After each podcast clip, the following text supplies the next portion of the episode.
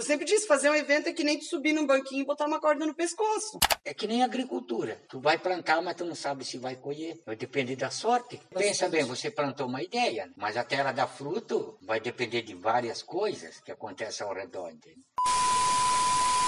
Essa última fala que você ouviu é do Ivair Nicocelli, proprietário do Curupira Rock Club. E para quem não entendeu o que exatamente ele quis dizer com essa comparação, eu explico. O Curupira é uma ideia semeada, mas assim como as plantas, não depende apenas de quem a plantou, e sim de vários outros fatores. O agricultor precisa que o tempo seja favorável à plantação, já o Curupira precisa de seus amantes e apoiadores, os roqueiros.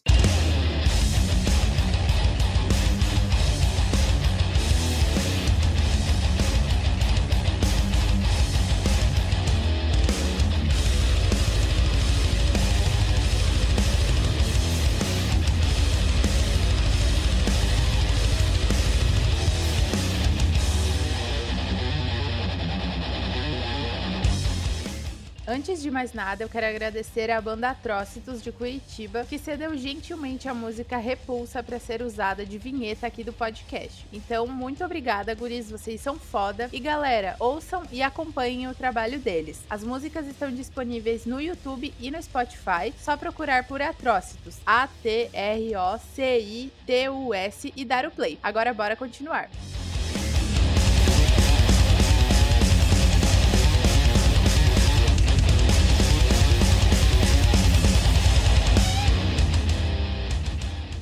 Ao longo dos anos, vários locais foram palco para eventos de rock e metal aqui em Jaraguá do Sul e região. O ginásio de esportes Arthur Miller já recebeu show das bandas Corsos e os Replicantes, mas não chega a se encaixar em um desses lugares que abriram de fato espaço para os roqueiros. Um livro que me ajudou muito no processo de pesquisa dessa primeira temporada foi o Jaraguá Rock 1980-2000 do Paulo de Almeida. Em um trecho, ele narra o momento em que os punks encontraram uma boate, o casal Casarão Disc Club, que não tinha nada a ver com rock, mas que a galera usou o espaço para curtir as músicas que gostava. Infelizmente, o local não ficou aberto por muito tempo. Teve também o Weekend Club, que antecedeu o Curupira, mas o Paulo descreve no livro que aquele não era o momento certo e o lugar também desapareceu em pouco tempo, isso lá em 1988. Eis que no dia 9 de maio de 1992 aconteceu a inauguração do Curupira Rock Club. E tudo, na verdade, começou com uma festa ecológica. A primeira festa que eu fiz aqui, eu tinha feito só um galpãozinho de casqueiro ali, né? Na verdade, eu tinha começado até com umas brincadeiras de gaiteiro aqui dos vizinhos mesmo. Até que, de repente, eu fiz uma festa de, de som mecânico com a turma da Água Pedra, a nossa associação ecológica, né? Aí, ali, que era um lugar legal para se fazer evento, e foi indo assim. Daí eu falei com o Tito lá em Jaraguá. Aí o Tito falou, porra, vamos fazer alguma coisa lá então. E aí ele deu a ideia de ele vir com a bandinha dele, mais duas bandas pequenas ali de Jaraguá mesmo, e que aconteceu. É assim, foi tão.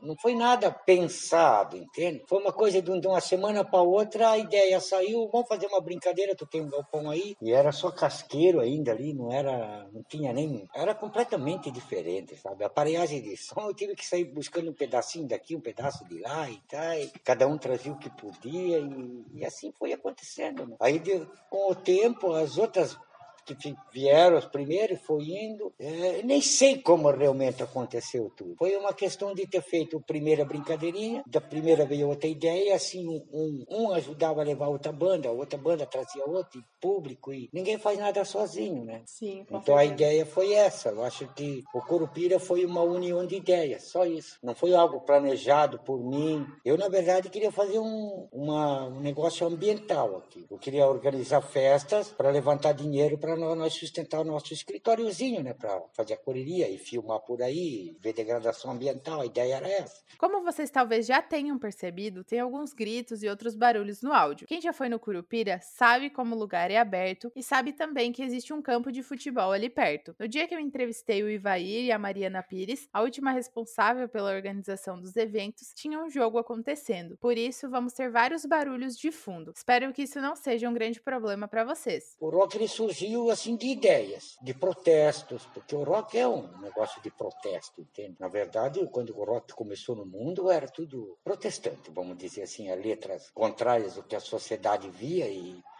o rock surgiu disso, né? Era uma contracultura, vamos dizer assim. Nem posso dizer como que ele, como, como foi engateando aqui para se transformar aqui no Curupira, mas eu digo que foi a união de tudo, de todas as ideias, de cada banda que abria, cada, sei lá, cada grupo de jovens que abria uma bandinha, precisava de um espaço para tocar, sei lá, e o Curupira Muita... sempre foi esse lugar, né? De acolher a galera. É acolher os pequenos. Por isso que é underground, né? Que vem de baixo, é subterrâneo mesmo. Então, eu acho que foi isso. Foi só um... Eu tinha um lugar e eles tinham a vontade de fazer os eventos. E assim foi. Por isso que a gente enxerga hoje, acho que todo mundo não enxerga o Curupira como uma empresa, como uma, hum. né? Ela é um, ele é um movimento cultural mesmo, é um coletivo de pessoas que viu aqui um espaço perfeito, tranquilo para fazer o seu rock né? E como o Iva falou, é um, é um conjunto de pessoas. É um faz isso, o outro traz uma caixa, o outro traz um som, o outro traz uma bateria. E isso até hoje, até os últimos eventos, era assim. De vez em quando tava correndo atrás, ia para Jaraguá correr atrás de uma caixa que estourou e faltou um cubo e coisa assim. Um trazia um, traz um microfone. Então, tanto que a gente sempre disse assim, o Curupira ele não, não, não é um espaço que tem clientes. O Curupira ele tem amigos e tem adeptos. É por isso que ele sobreviveu até hoje e sobrevive, né? Embora a casa não esteja aberta, esteja fechada, eu acho que ficou a ideia Curupira. Muita gente fala da sociedade Curupira, que às vezes ela não é só esse espaço físico aqui, né? Ela acabou virando toda uma cultura, né?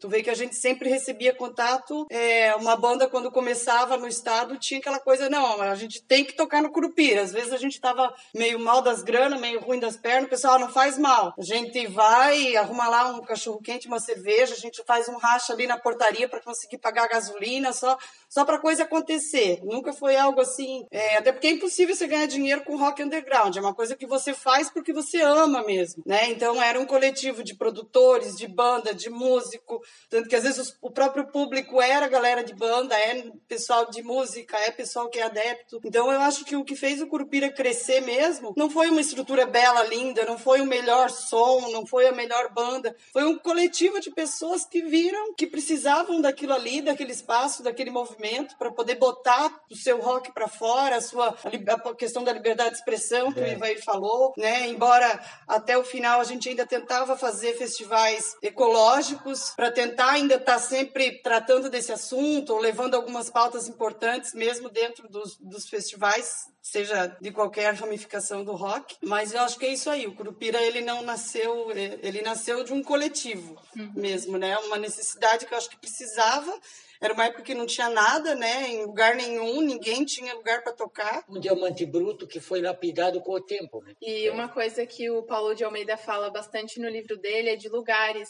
É. E que não tinha um lugar assim que a galera do rock, do metal podia ir lá e tocar sempre. Aparecia um lugar ali de vez em quando que abria, porque aí trazia uma galera diferente para dar Isso. movimento no lugar, mas não tinha de fato um lugar específico que a galera ia para curtir o rock já já pensado assim e que não fosse ter problemas depois, né? Porque ah, a é. vizinhança daí começa a incomodar, daí o lugar já não queria mais que as bandas fossem Exatamente. no lugar, né? E aqui o Curupira tem bastante natureza ao redor. Imagino que na época tinha pouca vizinhança até perto, então é. facilitava também é, isso, né? Via uma casa por ali, era um matagal que tinha ali. Hoje você tem mais de 200 casas nesse lado ali. Tu vê como como está ficando cada vez mais, o cerco fechou, né? E tem o queira não queira, o rock é uma música barulhenta. Então no começo aqui tu não entendia, porque eu estava aqui já. Eu já tinha feito, antes de sair a primeira casa ali, o Curupira já existia. Então no começo a gente foi ajudando eles a levar coisas para cima para fazer as casas e assim eles foram entendendo o local. Então no começo a polícia não, não vinha aqui incomodar nós. Sabe?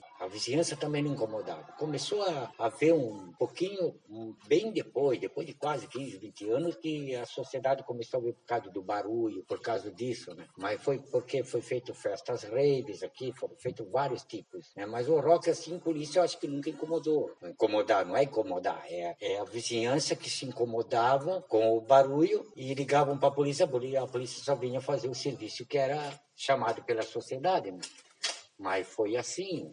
E por isso eu acho que eles não viam maldade nisso aqui, não havia maldade. É, até porque ocorrência, se tu for ver com a polícia militar, ocorrência mesmo de briga, de coisa, de roubo, nunca teve. Tanto que uma das poucas vezes que, acho que, eu lembro que o Curupira foi alugado e deu alguma, alguma treta assim, mas não era com nós, era com a pessoa. Eles, a gente mesmo foi lá na polícia militar, conversamos com o delegado, a gente junto com o delegado, é, questionando realmente o que o locatário tinha feito à época, porque assim, é, o Curupira não, não tinha treta, gente sempre foi bem visto, inclusive pela polícia militar, eles consideravam como exemplo de comportamento, porque a gente podia ser pobre, mas era sempre alvará tudo certinho, sempre tudo em dia, né? Sempre trabalhando bonitinho dentro da legalidade e não tinha briga, não tinha nada, né? Eu acho que nesse tempo todo que eu tive no Curupira, uma vez eu vi uma briga começar, mas assim, o próprio público pegou, o segurança não fez nada, eu só olhando, o próprio público pegou o cara e falou: "Não, aqui na nossa casa você não vai brigar". Então acho que esse sentimento de pertencimento que a galera tem pelo Curupira é que faz com que todo mundo que chega aqui tá em casa. O cara não vai sujar o banheiro, se o lixeiro tá cheio, eles vão lá e avisam a gente. Sabe aquela coisa que parece que todo mundo chega, tá em casa mesmo? Todo se importa, é, se importa. Não tá sujar o nome da nossa casa, né? Então, aqui isso é uma coisa que sempre foi muito legal também. E aí começou essa coisa de, de, de, reclamação da vizinhança. Realmente, como o Iva falou, é uma coisa que é compreensível também, né? Foi onde a gente começou a fazer o fechamento da estrutura. É. Muita gente até questionou que ah, era mais legal quando era tudo aberto e tal, mas a gente foi começando a tentar fechar para tentar isolar um pouco. Ambientalista, eu estava fazendo o que? Poluição sonora, né? Então eu já não me sentia bem com isso também, né? Porque os vizinhos, pô, Iva, não tem como abaixar o som lá, né? Eu vou ver o que, que eu posso fazer, mas o problema é a bateria de uma banda. Nenhum baterista vai assim, quer controlando o som. Então, como? Porque ele tem que suprir o som do contrabaixo, ele tem que suprir o som da. Né? A bateria está ali para. E a bateria por si só, sem amplificação nenhuma, ela já é barulhenta. Então você é obrigado a erguer o som das guitarras e do vocal botar mais alto, porque senão você só escuta o barulho da bateria, então fica complicado para resolver esse problema de sonorização, entende? Foi um, foi um, foi um Deus nos acuda, assim, para conseguir chegar a um consenso entre meio ambiente e barulho, sabe entender? Eu até me sentia mal com isso, porque eu sempre gostei da causa ambiental. Agora eu estou promovendo poluição sonora, queira ou não queira, é poluição. Então eu até não me sentia muito bem, mas o que, que eu podia fazer? Se nós abaixava demais o som, você não via o vocal da banda, o que ele cantava. Se a bateria se perdia, porque não conseguia ouvir o contrabaixo, a bateria e o contrabaixo tem que estar interligada ali, né? Ela tem que saber é, então, quer dizer, como que eu vou fazer isso? É complicado. é equilibrar as duas coisas. É, né? você tem que chegar a uma, como é que é, uma, uma coisa bem homogênea, para que todos fizessem parte do show, porque às vezes tu só escutava a guitarra, não escutava o baixo, tu botava o vocal, tá baixo, tem que erguer o vocal. E como tentar fazer isso mantendo o bom senso com a vizinhança ao entorno, né? Então, isso que acabou sendo um dos motivos também. E depois tem o lance da furia, né? Da turma, o cara que vai cantar, ele quer cantar, ele quer sentir a música, ele quer, ele canta mais alto, ele vai ele vai gritar, o público vai aplaudir, então isso vai somando. É complicado mexer com o som, cara. Sim. Não é assim tão simples. O Curupira se tornou um espaço muito importante para a cena do rock e com certeza contribuiu para o surgimento de várias bandas aqui na região. E, inclusive, antigamente elas usavam esse espaço para ensaiar, né? Sim, várias vezes. Várias bandas vieram aqui. Até gravaram, os pre... até o Edson da Briga Nuclear ali, ele, ele tinha um mini estúdio, daí ele ajudava, ele vinha aqui, regulava o som, montava, fazia uma fita demo. Começou assim, né? Eles queriam gravar, e aí servia para isso. Como estava aí parado mesmo, não custava nada a gente ajudar, porque eles também nunca cobraram para tocar, porque ia querer, não, aqui não, não tem, né? Uma mão lava a outra, né? Quando o rock estava começando em Jaraguá do Sul e região, o Curupira foi um dos lugares que abriram espaço para um bando de doidos fazer barulho. Eu perguntei pro Ivair se ele esperava, de alguma forma, que abrir aquele lugar naquela época ia fazer esse espaço se tornar algo tão grande e significativo. Eu nunca pensei que isso ia acontecer, sabe? Tudo começou a evoluir com o tempo, né? Através dos primeiros festivais de três dias, né? Que eu acho que foi alavancado ali, ah, porque as ideias começaram a surgir dele. Tanto é que primeiro documentário que foi feito daqui era uma banda de rock lá do Enzime, que tocava lá, né? Lá o, o Cali, a banda do Cali, que era lá de Blumenau, eles vieram com essa ideia de fazer um documentário. Eu acho que ali espalhou a primeira, assim, para ser conhecido, eh, ter um reconhecimento cultural mesmo, foi através do primeiro documentário, porque antes era só o boca a boca, né? Era o disque me disque. Aí o jornalismo começou eu tive muito apoio do jornal, né? Que eles viam isso aqui uma casa cultural. Então, então quer dizer, o Curupira teve a sorte de ter pessoas maravilhosas ao redor. Cada um fez a sua parte. Então, não fui eu, não foi só as bandas, foi um contexto de várias cabeças, né? Que, que acharam isso legal. Eu acho que é isso que aconteceu. Então cada um fez a sua parte, né? Não tem, não tem o que dizer como que eh, ele ficou tão conhecido. A internet ajudou, claro, né? Mas precisava de uma criação primeiro para depois falar sobre essa criação e tudo começou com que a vontade das bandas vir tocar e, pagar para tocar. Tinha pessoal que vinha aqui de ônibus carregando equipamento na mão. Vinha gente de Blumenau de carona e parava lá no trevo e vinha do trevo até aqui carregando um cubo de guitarra bateria na mão. Alguma vez eu tive que pegar minha gibata uma mistura de trator com jipe para ir lá buscar eles que eles ligavam vinha aqui oi nós estamos com a aparelhagem lá no trevo eu tinha que ir lá buscar de noite sem luz sem nada. Aconteceu várias cenas que foi mágico, eu acho. Foi muito importante, porque foi acontecendo assim naturalmente, sei lá, espontâneo demais. Todo mundo quis fazer e deu certo. E você se, se surpreende com as proporções que o lugar tomou? A gente fica surpreso, claro porque você sabe que abrir um negócio, qualquer coisa que você faça, até você conseguir achar que isso vai dar certo, não tem, só o tempo vai dizer isso. Né? Pode ser com qualquer coisa que você faça. Pode ser até uma pessoa que faz bolo, cuca, para vender por aí. Vai pegando proporções. Eu acho que é o tempo que faz isso. Né? É a união de todos. É, sei lá, não dá para entender, mas... É... Acho que essa coisa que tu fala dele ter sido desde o início cercado de pessoas muito boas, assim, desde o início, sabe? Eu acho que isso é uma coisa que contribuiu muito, assim. Eram, são pessoas que sempre fazem as coisas por amor, com muito afinco, com muita dedicação, né? Sem a questão financeira a gente só pensava ah, precisa de tanto para pagar a segurança tanto para pagar o vará tanto para pagar isso tá tá feito. Só não a gente não saindo no preju. E, e, mesmo assim né eu acho que se você for ver no contexto geral tanto o produtor underground como a própria banda mesmo no fim tu gasta três vezes mais do que tu lucra fazendo o som underground. É a coisa que você faz por amor mesmo né? E eu acho que foi esse esse amor esse sentimento todo essa entrega que não foi só do proprietário fundador do Curupira, mas de todos que estavam envolvidos, né? Você já imaginou um agricultor? Ele vai plantar o aipim, ele vai precisar de dinheiro antecipado primeiro para preparar a terra, mandar virar a terra, óleo diesel para o trator e tal, vira a terra. Aí vem uma porcaria de uma chuva em excesso e estraga toda a plantação do cara, entende? Assim é. Então ele foi, na, ele vai, eu acho que é que nem agricultura. Tu vai plantar, mas tu não sabe se vai colher. Não se sabe hoje em dia. Vai depender da sorte. Eu acho que é isso. Na época, né? É, porque pensa bem, você plantou uma ideia, mas a terra dá fruto vai depender de várias coisas que acontecem ao redor. Entende? Na agricultura depende muito do clima. E, e o Curupira dependia do quê? Do tempo em si, mas não do clima chuva, o sol, mas do que tudo podia ter acontecido, né? Eu acho que é isso. Comparando é que nenhum pequeno agricultor que vai plantar e não sabe se vai colher. Eu acho que é bem isso. Mas ah, ele teve a ideia de plantar, mas ele não garantiu que ia colher. Se vem uma praga de gafanhoto e come tudo, se vai, né? Então, é, eu acho que foi a sorte também. Eu tinha uma ideia, mas eu não tinha semente certa. Aí o cara trouxe uma semente um pouco melhor, vamos fazer assim, e vou fazer assado e assim vou indo. Depois de alguns anos já em atividade, outras pessoas é, assumiram o comando da organização do evento, dos eventos, digamos assim. Teve o Kelson por algum sim, tempo, sim. né?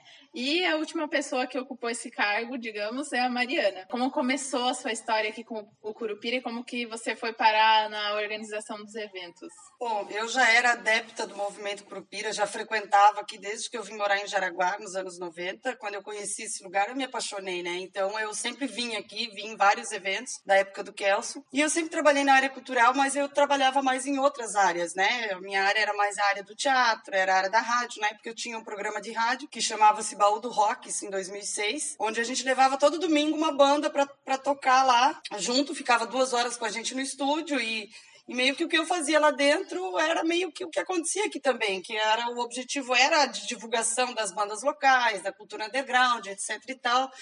E ali foi onde eu comecei a fazer festivais, que é onde começou a acontecer os festivais do Baldo Rock, em Jaraguá do Sul, né? Tiveram três edições dele é, com três dias também, acampamento, foi feito em CTG, foi feito em alguns lugares. Então eu fazia eventos, mas eu fazia assim, alugava os lugares e fazia, né? E uma ocasião eu aluguei o Curupira para fazer um evento, que aí a gente começou com as edições do Baldo Rock Monster of Metal, que a gente sempre trazia uma banda legal de, de, de metal, assim, da nível nacional, né? E o pessoal foi feito com Crisium, foi feito com Holocausto, foi feito algumas edições. E aí foi a primeira vez que eu fiz aqui no Curupira, foi um dia assim, que hoje eu, eu aluguei, fizemos uma parceria, né? O Curupira sempre fez muita parceria com produtor que não tinha onde tocar, então eu também era uma produtora sem casa, vamos dizer assim. E aí a gente fez uma edição do Monster of Metal aqui, e eu já conhecia a casa, foi ali onde eu com o Ivair a gente foi se aproximando mais, né? Onde eu comecei a conhecer a família dele também. E aí um certo dia, numa bela ocasião, não sei o que aconteceu, que o Kelson acabou saindo do local, e aí o Iva me ligou e falou, ó, oh, o negócio é o seguinte, tô precisando de alguém aqui para me ajudar, o Kelson infelizmente não tá mais, o que que tu acha? Bora? Meu, eu não pensei duas vezes, né? Isso aqui é o paraíso do rock and roll, né, cara? Imagina. Não, não vamos deixar a peteca cair não, Iva. Pera aí que daqui a pouquinho eu tô aí, vamos ver o que a gente vai fazer. E aí, por causa do baú, eu também já tinha bastante contato com bandas, né? Na época a gente fazia cadastro de bandas, tudo, ficha, então tinha bastante contato. E o Curupira também é, é ele já já estava num, num, num, estágio que é, isso foi em 2008, quando eu vim para quando eu entrei no, no Curupira, foi bem no início de 2008.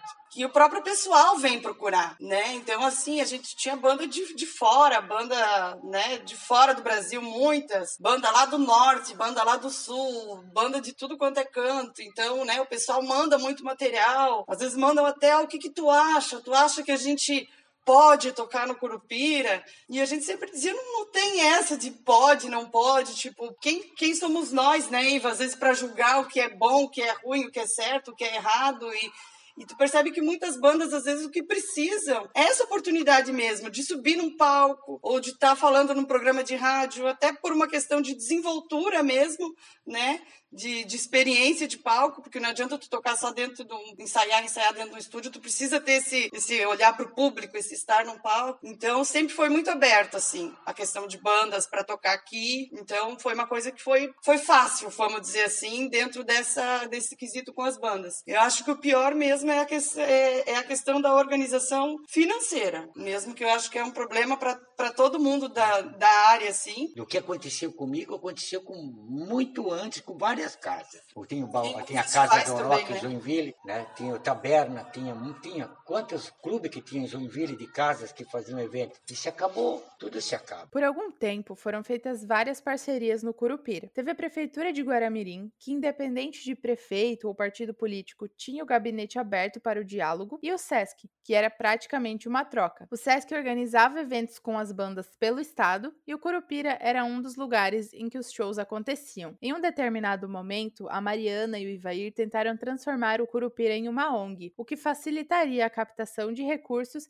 e ajudaria o local a se manter. Eu sempre achei para mim assim que o Curupira tinha que ser uma entidade de terceiro setor. Isso era uma coisa que eu sempre falei com o Ivair. Inclusive houve uma época, um período em que a gente estava com isso bem forte na cabeça. A gente chegou a montar o estatuto, né? Tinha tinha outras pessoas envolvidas junto. A gente montou todo um estatuto, né, que era para ser o Instituto Curupira de Cultura e Meio Ambiente. E aí até por conta de eu sempre ter trabalhado mais nessa área de captação de recursos também, eu sabia que ali a gente teria mais ferramentas para conseguir é, para conseguir fazer com que funcionasse sem ter que depender da entrada ou da cerveja, entende? Para fazer o que aquilo que eu falei, o Curupira não, não, não tem essa cara de empresa. Para mim ele é uma ONG, ele devia de ser tratado dessa maneira, né? Só que aí acabou que a gente também tinha montado uma diretoria, né, Iva? E aí assim o pessoal foi se perdendo, se perdendo, sabe? Então é aquela coisa assim. É, chegou uma hora que a gente tava num, num barco muito pesado e eu olhei pro Iva e falei, Iva, tu viu que parece assim que a gente tá remando um barco pesado pra caramba e aí de repente tu olha para trás e, claro, só tu que tá, só, só nós que estamos remando, tá cansando por isso, entende? A, a, força maior aqui foi o Edson da Nuclear, né? Porque ele começou a montar um esquema, tudo na época do fanzine, que era tudo feito aquelas revistinhas, de, sabe, que na época dos fanzine, né?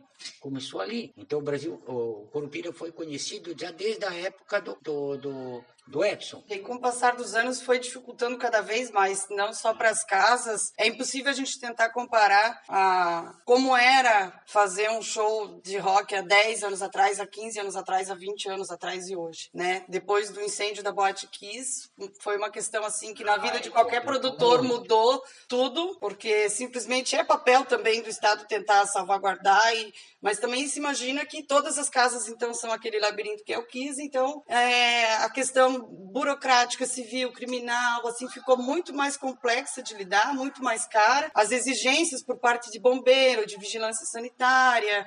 Encarecer tudo. Né? Começou a encarecer tudo, então o que já era difícil foi começando a ficar mais difícil ainda. Aquela galera toda de antigamente que, que pegava junto com a gente aqui também, daqui a pouco um já estava casado, teve filho, já não podia mais. E o público foi mudando com o passar passar do tempo, né? E essa última juventude, vamos dizer, que estava vindo no Curupira, já não tinha nada a ver com aquela primeira. Aí eu não estou falando de, de apoio nem de nada disso, sempre isso sempre foi foi igual. Mas é, era outro jeito, era outra forma de fazer as coisas. Sem contar que na época a gente só tinha o Curupira, né, para fazer alguma coisa, galera do rock. E hoje em dia tem muito mais opção. Hoje em dia o pessoal tem mais condição de ter um veículo e pegar e ir para um festival em Joinville, ir para um festival, coisa que antigamente não tinha, né? Eu lembro da época que tinha o busão que trazia o pessoal para Curupira.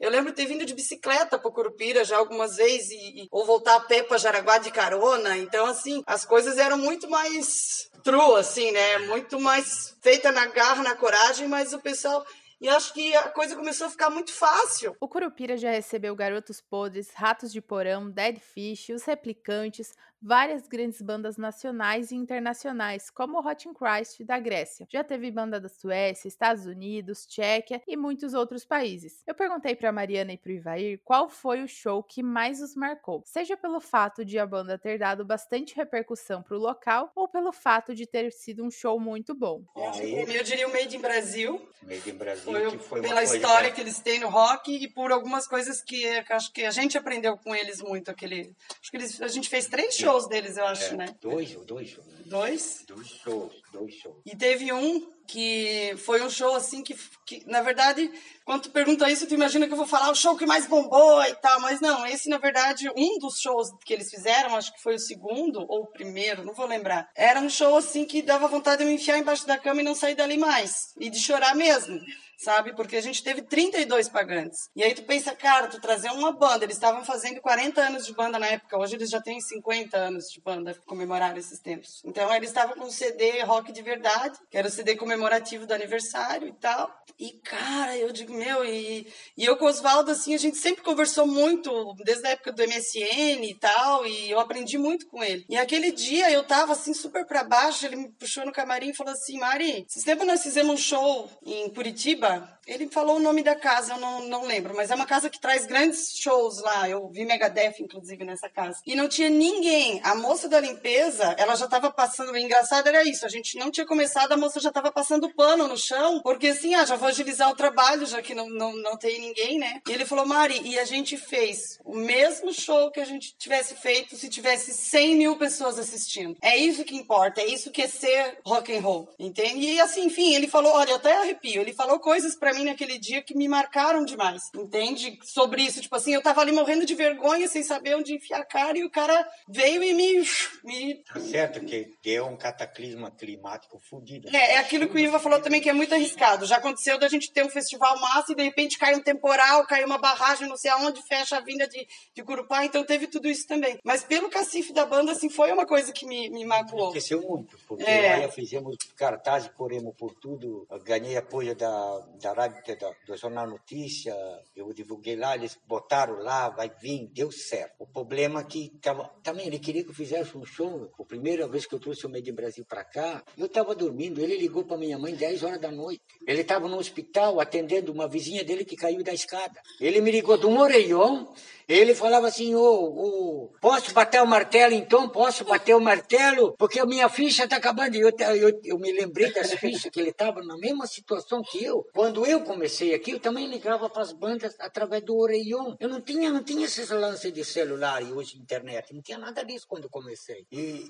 e, e, e o cara me ligou do hospital do Oreion, Oswaldo. Vamos fazer, mas, mas porra, mas tu quer quando? É para semana que vem. Mas como tu quer coisa lisa? Porra, para mim era um sonho trazer o Made in Brasil, porque eu tinha disco deles, cara. Pô, imagina, trazer uma banda de 40 anos ícones do rock nacional, cara. Pra mim era um. Mas numa semana eu tinha que fazer aquilo. E a divulgação, né? A gente não tinha muita condição financeira de pagar um comercial de rádio, de pagar um outdoor. Então o que fez? desprovido financeiramente. Vamos fazer um cartaz rádio, colorido. Uma televisão e pronto, já estava feito. Era só ir lá na BLBS se tivesse dinheiro, marcar uma entrevista com ele direto pela, pelo jornal da RBS e pronto, todo mundo ia ficar sabendo. Até cartaz colorido era uma coisa que pra gente era o, o auge, né? Porque a gente só fazia cartaz preto e branco e sulfite. É. Então, assim, ainda naquele a gente conseguiu fazer no papel cochê colorido ainda, Colorido. né? Aos trancos e barrancos, e o Iva dentro do, do carro e nós até altas horas da noite, alguma vez, né, Iva? E eu só parava o carro, o Iva descia, colava, enquanto isso eu já botava o durex aqui, parava e parava e dali rodar a cidade de madrugada com a cartaz.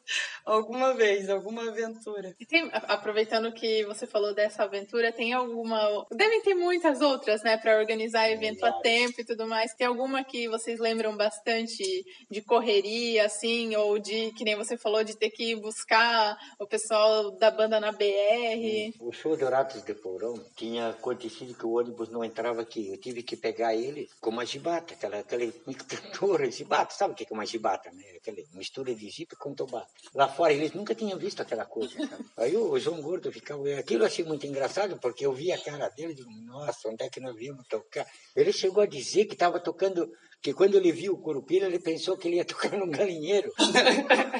Ele falou até para mim. Depois ele disse, não, foi maravilhoso, porque na entrevista que ele deu, não sei que, que programa que ele deu, ele, ele foi, foi um dos melhores shows que eu toquei. Isso me emocionou muito, sabe? Porque à primeira vista ele queria, ele falou, quando eu vi o Curupira, eu pensei que eu ia tocar num galinheiro.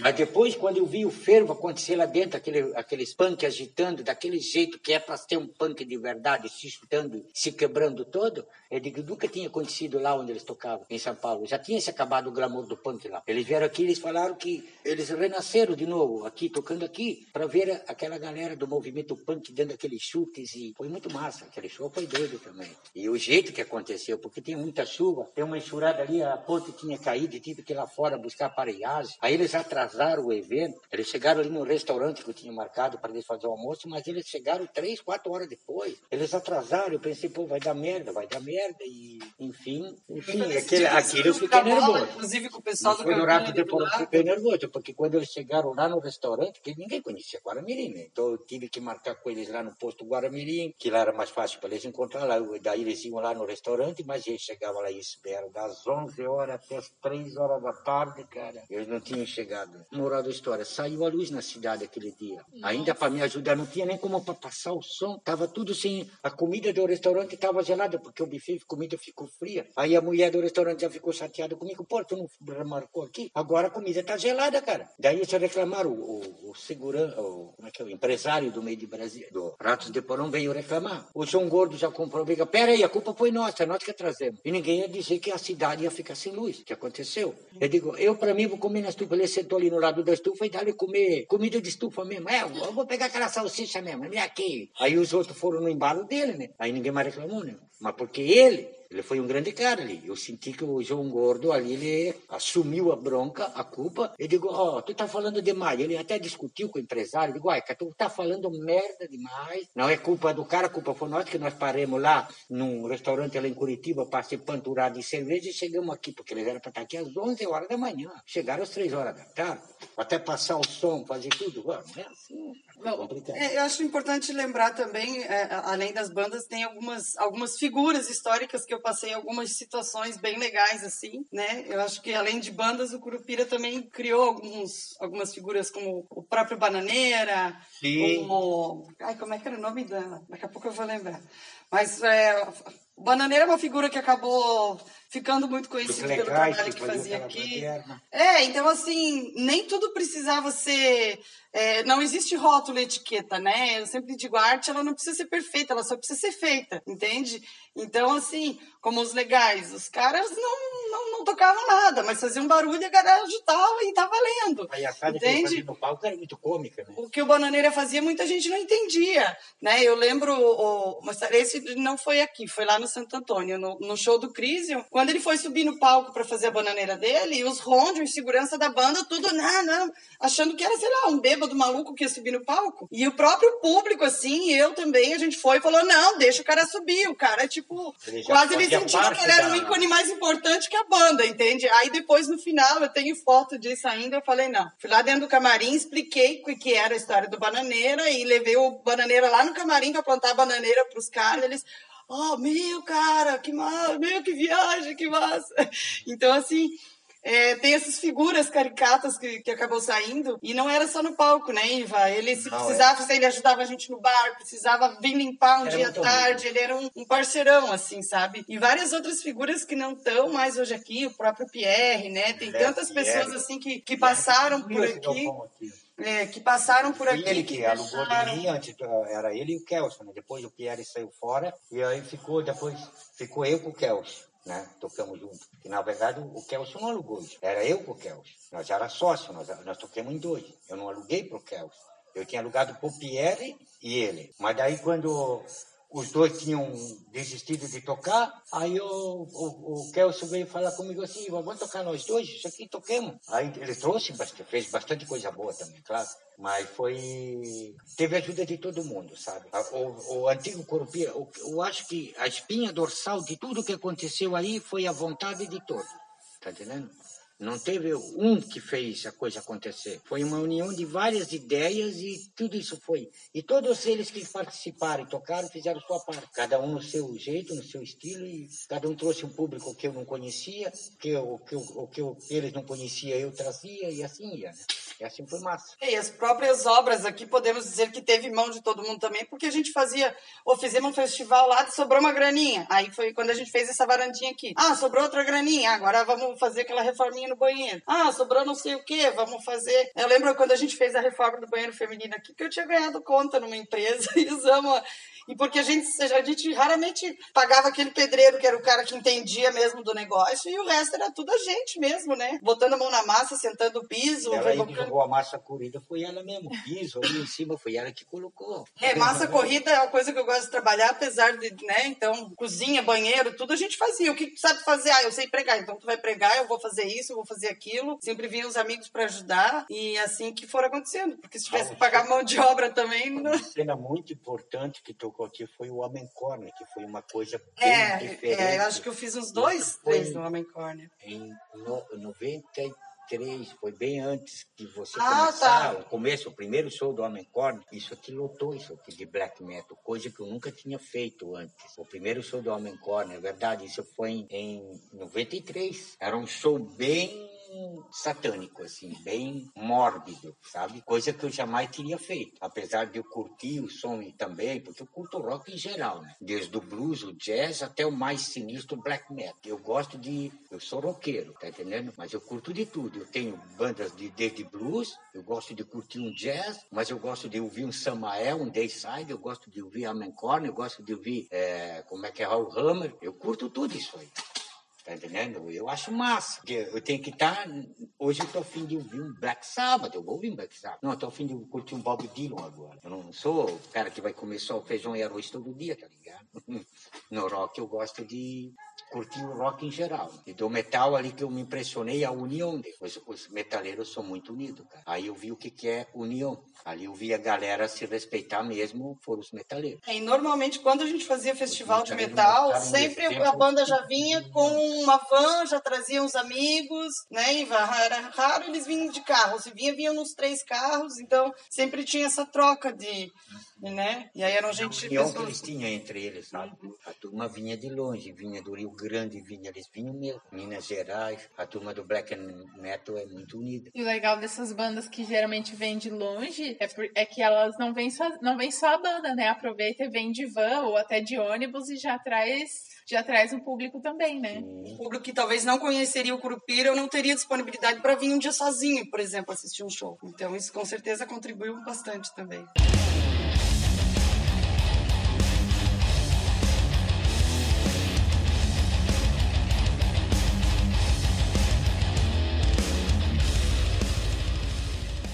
Eu sei que muita gente quer saber o que aconteceu com o Curupira e, claro, se vai voltar algum dia. Mas antes eu tenho um pedido. Para melhorar a qualidade das próximas temporadas, eu criei uma campanha de financiamento coletivo. A ideia é comprar equipamentos de áudio, já que essa temporada foi toda gravada com equipamentos emprestados. Você pode fazer sua contribuição através do Apoia-se. Basta procurar por Metal em Clicks Podcast ou clicar no link que vai estar nas redes sociais Metal em Clicks. Ah, e a contribuição é única, então não vai ter desconto todo mês, ok? Além disso, é possível fazer um Pix. A chave é metalemclicks.gmail.com. A conta é pessoal, está no meu nome, de Ellen da Silva, mas como não é uma conta muito ativa, eu vou saber que esse dinheiro é para o podcast. Você também pode me deixar um recado por ali. Bora melhorar esse podcast juntos?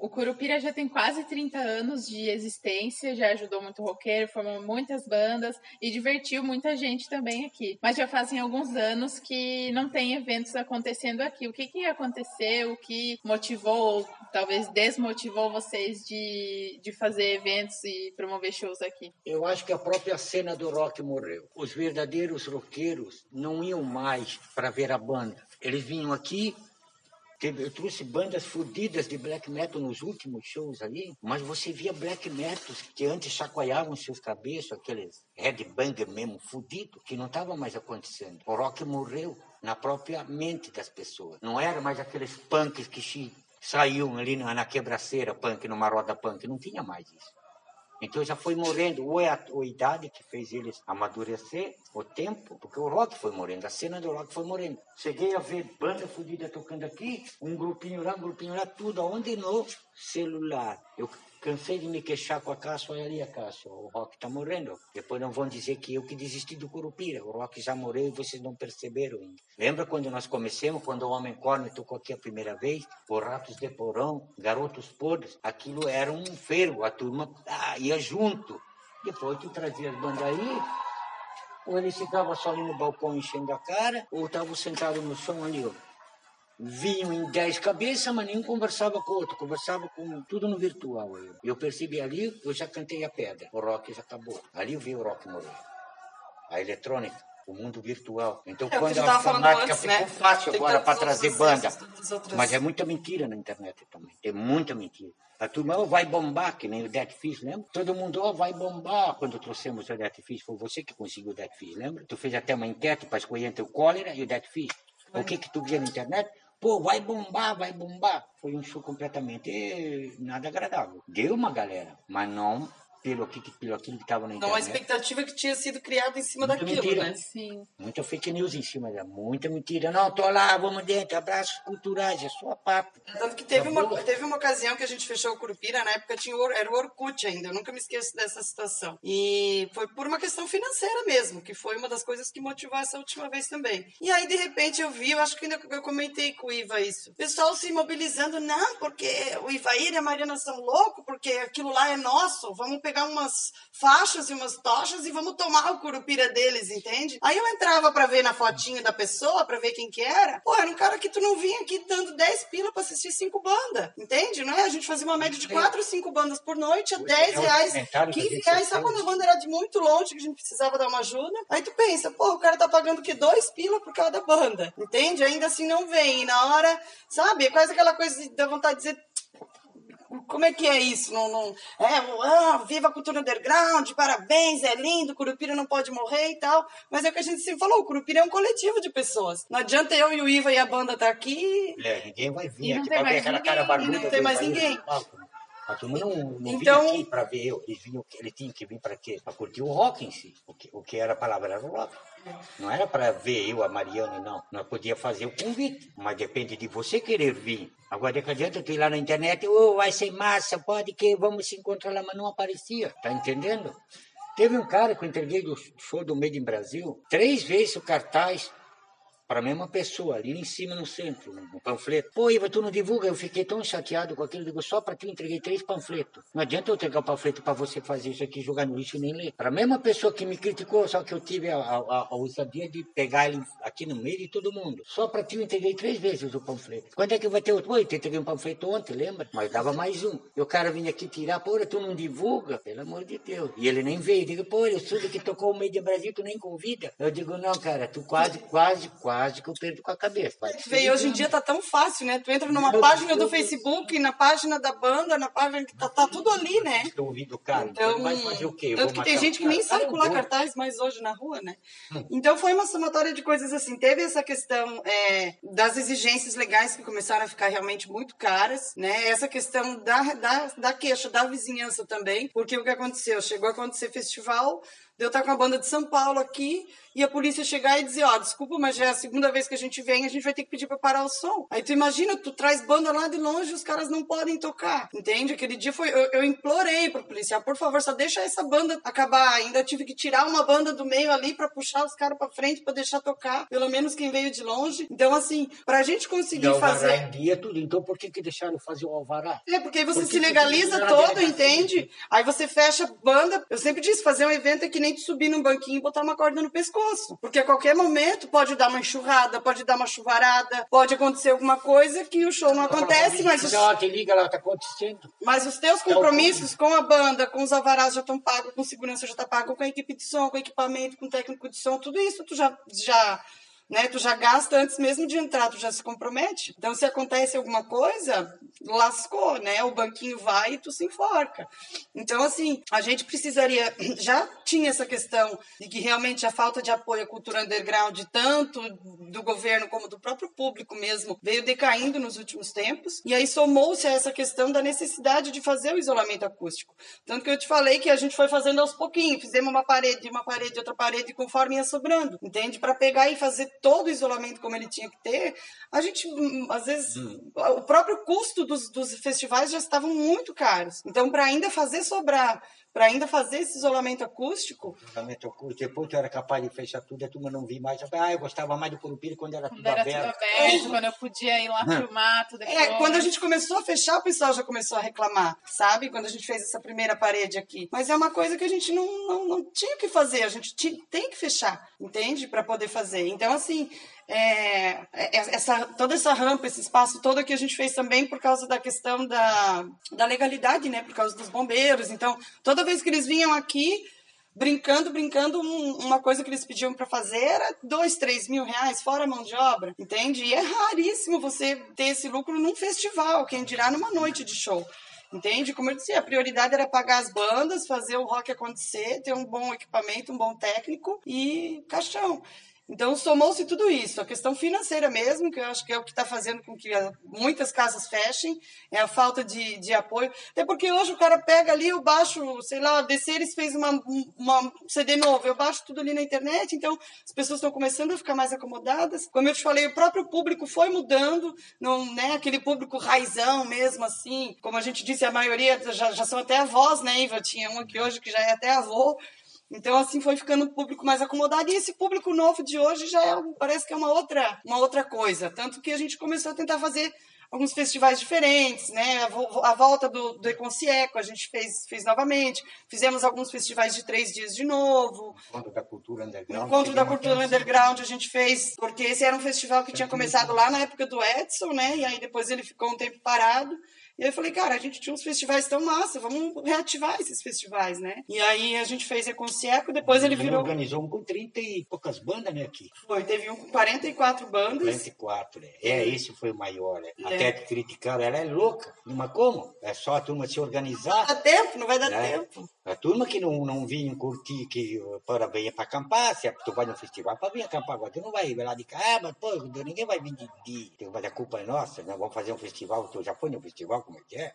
Tu não vai assistir todas as bandas, que você não tem corpo para isso. Sim. Quantas vezes eu fui para o River Rock e apaguei lá de bebendo, que estava tão empolgado antes de começar, tu tá aí no bar, o bar tá aberto, vai bebendo, só que o corpo não aguenta. É, em todos esses festivais do estado pode ver, é 9, 10 horas da manhã já tem banda tocando, porque tem gente que não dorme ou que, ou que vai dormir, acaba bodeando cedo e acordando cedo, então é uma coisa que é meio. tem que estar no horário que o público estiver acordado, e o público está acordado a qualquer hora. Sim. E ali o pessoal podia acampar aqui, né? O pessoal acampava aqui, tinha gente que acampava ali, já de frente pro palco. É, Então, é legal. não tinha, não tinha hora, não tinha, não tinha nada. Esse ainda que a gente teve que montar um chuveiro ali atrás, foi uma gambiarra para montar aquele chuveiro, meu Deus do céu. Mas conseguimos. Foi para fazer festival é complicado. é, é mais do que você triplicar o custo de um, de um festival de um dia só, porque os custos são muito, muito altos, sabe? Porque não é só como se X bandas viessem tocar em cada dia, né? Vai ter a galera que vai dormir aqui, então vai estar gastando água, luz, vai ter tudo isso, né? Tudo, tudo, tudo. A questão de, de hora de segurança, a questão do, do que você precisa para equipar o seu bar, né? Antes a gente só faz. Curupira é conhecido pelo cachorro quente, mas no festival de três dias tu não pode botar só cachorro quente. Então tu tem que ter toda uma equipe preparada para fazer um almoço, para fazer um jantar, alguma coisa que, que sustente mais, e salgado, e isso e aquilo. Então a logística da coisa é muito mais complexa. Então, mas que é divertido. a gente ficava os três dias dormindo depois, mas. O bananeiro, o Marcos Kleiner, ele dizia, Iva, eu não teria essa coragem, cara. Ele disse, vocês são loucos da cabeça. tu tá pagando pros outros se divertir, cara. Eu digo, mas é assim, eu também quando ia por aí, nos outros eventos também, tu ia, tu não tava nem querer se incomodar, né? É, mas é assim, mas alguém tá pagando tudo isso, alguém tá fazendo. E você começa a gastar o dinheiro antes mesmo de ver a primeira banda, antes de ver o primeiro cliente te pagar uma entrada, o teu dinheiro já saiu antes, com cartaz, propaganda, isso, correria, gasolina, comida que tu tem que ir quando vai colar catar, tu tem que comer, alguma- tem que ter grana, meu amigo. Se tu não tiver grana, tu não consegue fazer porra nenhuma.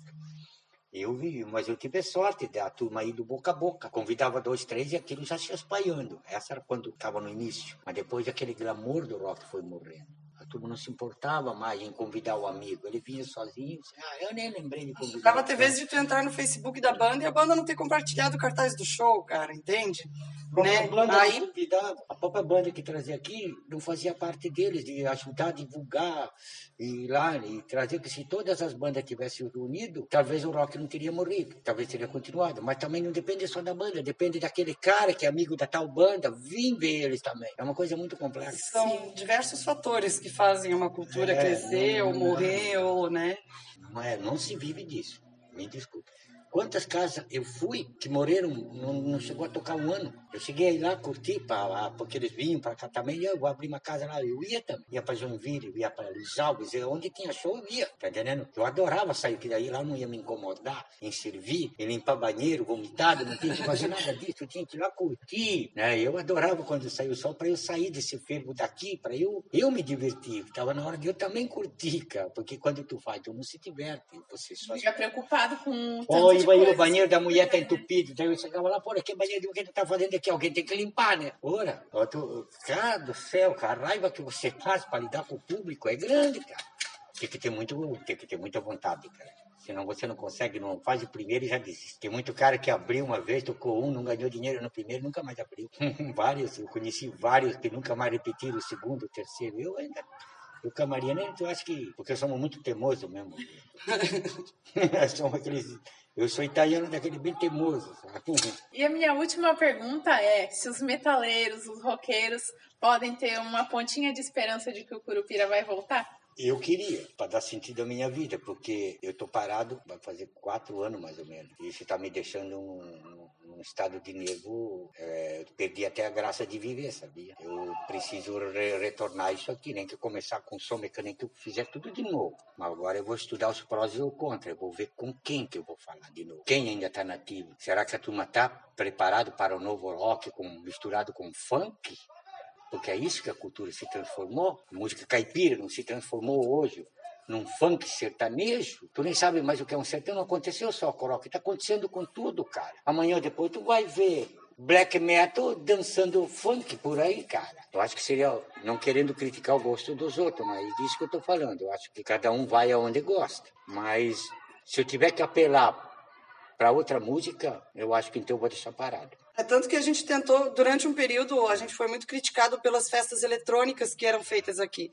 Na verdade, dinheiro, para levantar o dinheiro. Na verdade, a gente fazia era a locação para pagar os shows de metal, punk, Nós rock que a gente tinha se afundado. Então, uma vez eu até falei isso para um cara que veio me questionar. Eu digo, escuta, tu sabe o que é que paga os shows de rock? Pergunta pro Ivo, o que paga os shows de rock é as festas eletrônicas. Porque assim, às vezes tu fazia um show, dava massa. Mas tu fazia outros dois, tu já ficava no prejuízo. Aí com uma locação lá do, das festas rave, a gente conseguia pagar o técnico de som que não tinha pago, mandar aquele dinheirinho pra banda que faltou, comprar não sei o que que faltou.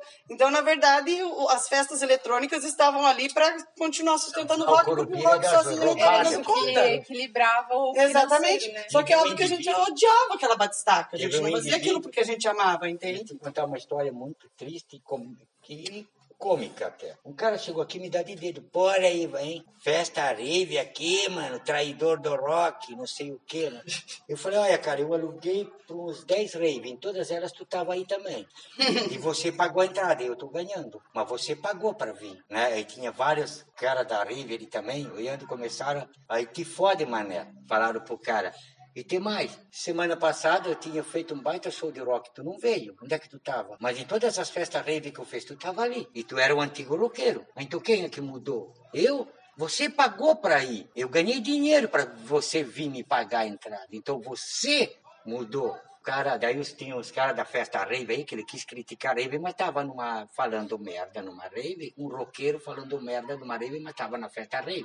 Aí os caras que tava da rave aí se sentiram queimados também. Só fizeram assim, aí te fode, mané. Fizeram bem assim pro cara. Eu vi os caras bater foto e fazer de sim pro cara. Te fode, vagabundo. Fica falando merda por aí, mas ele tava em todas as redes que eu fiz, ele tava ali. Ele era um roqueiro, cabeludão. E veio querer me criticar na frente de todo mundo, me chamando de traidor do movimento. E aí eu me lembrei de jogar essa na cara dele. Engraçado que todas as festas de rave tu estava aí também. Só que você pagou a entrada. Eu não, eu tô ganhando o aluguel. Eu tô ganhando o teu dinheiro aqui. É bem diferente. Mas você pagou para vir na festa rave. É, a gente não teria então, tido condições de começar essas obras todas se não fosse... Depois o rock preza o quê? Qual é a filosofia do rock?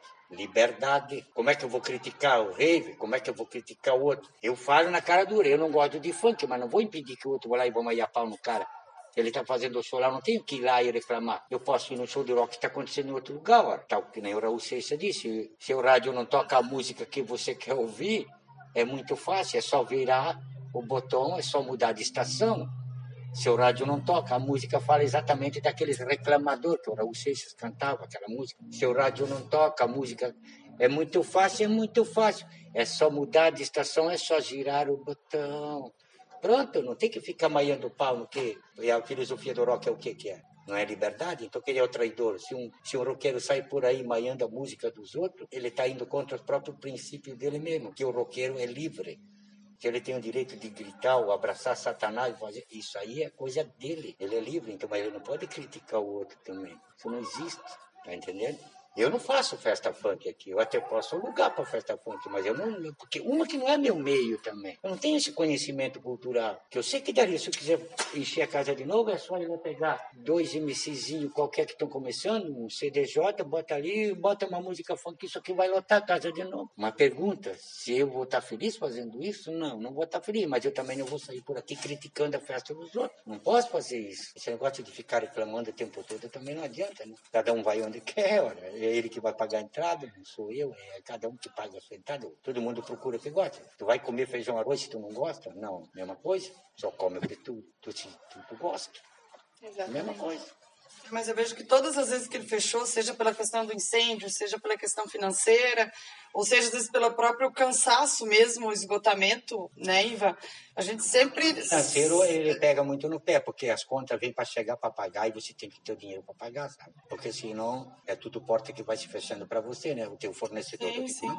O cara vem te trazer a bebida, tu tem que estar tá com o dinheiro para pagar, cara. Ou se tu não pagar naquele evento que deu errado, mas nos próximos que tu fizer que tu tem que ir lá quitar, senão tu vai ficar sem fornecedor. Aí como é que tu vai se manter? Não existe isso. Mas apesar de todas essas vezes ele ter fechado, e, e, embora eu veja às vezes o esgotamento na, na cara do Ivan, nas vezes que ele, que ele fez isso, mesmo, e a tristeza, assim, de ter que fazer isso, porque realmente não tem o que fazer, né? Nenhum dos dois é filhinho de papai, a gente não tem, não, não, não tem outro, não tinha outro meio de fazer, trazer dinheiro para é. cá, entende? Era tudo muito na raça e na coragem. Mas mesmo assim, passava um tempinho e ele já estava lá, pô, Mari, ó, vamos, vamos tentar de novo. Se a gente fizer assim, você, quantos é, empréstimos a gente ideia. já fez, Iva? É. Meu Deus, que Quantas a gente já vezes fez empréstimo. Isso, não vou fazer mais. Não dava Não, acho que sim. Se a gente fizer um empréstimo de 6 mil, a gente consegue arrumar isso e isso e conseguimos. Meu, mas a gente se fodia para pagar aqueles empréstimos e refinanciava.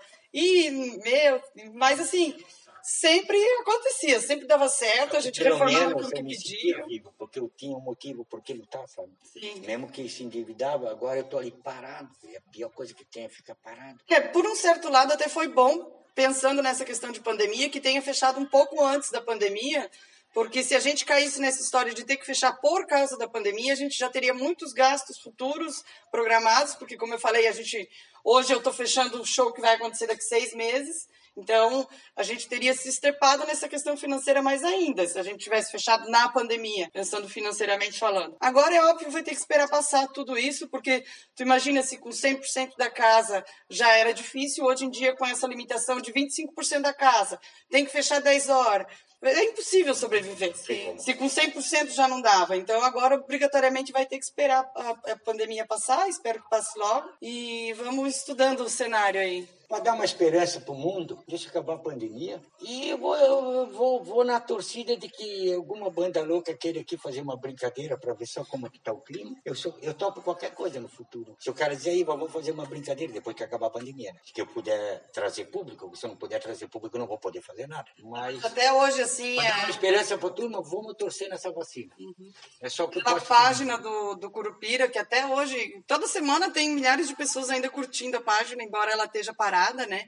Mas de vez em quando tem mensagem do pessoal lá fazendo essa mesma pergunta. E daí?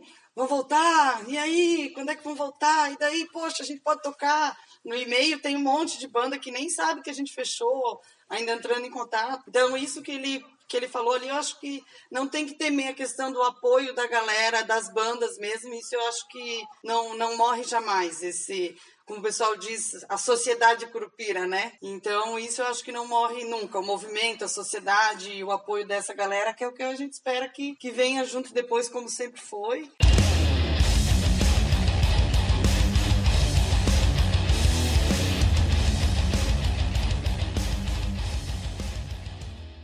Bom, eu espero que vocês tenham gostado desse podcast, que vocês tenham ficado felizes em saber que o Curupira pode sim voltar às atividades algum dia, e mais que isso, espero que todos que pediram tanto pela volta desse lugar e que sempre disseram estar com tanta saudade dos rolês por lá, compareçam aos eventos e ajudem a divulgar os shows, porque só assim o Curupira vai sobreviver.